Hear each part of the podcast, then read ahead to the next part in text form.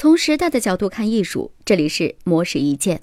如今自媒体风起云涌，阅读越来越碎片化，总有人怀念过去的纸媒时代。作为一个纸媒时代的老报人，是如何面对今天这样一个新媒体时代的呢？对此，复旦大学中文系汪永豪教授在思南公馆的讨论会上，就纸媒时代的生活方式这个主题发表了自己的看法。汪永豪认为，自媒体时代可以告诉你很多事情的意思。但不会告诉你这个东西的意义，意思只是知识，意义则是价值，而人恰恰是在追求东西的意义。但是在如今的互联网时代，意思被放大，意义却被忽略。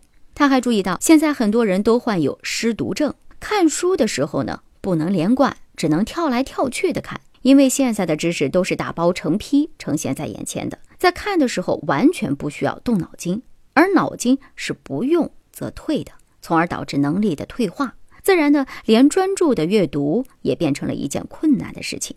所以，虽然今天的知识很多，但人类智商却反而下降了。也因此，他更希望退回到纸媒时代，因为纸媒时代留给人们的不仅仅是一个人的风范，还展现了人和世界正常的关系。在如今这个冗余的时代里，人们需要谨慎的做减法，减少一些应酬。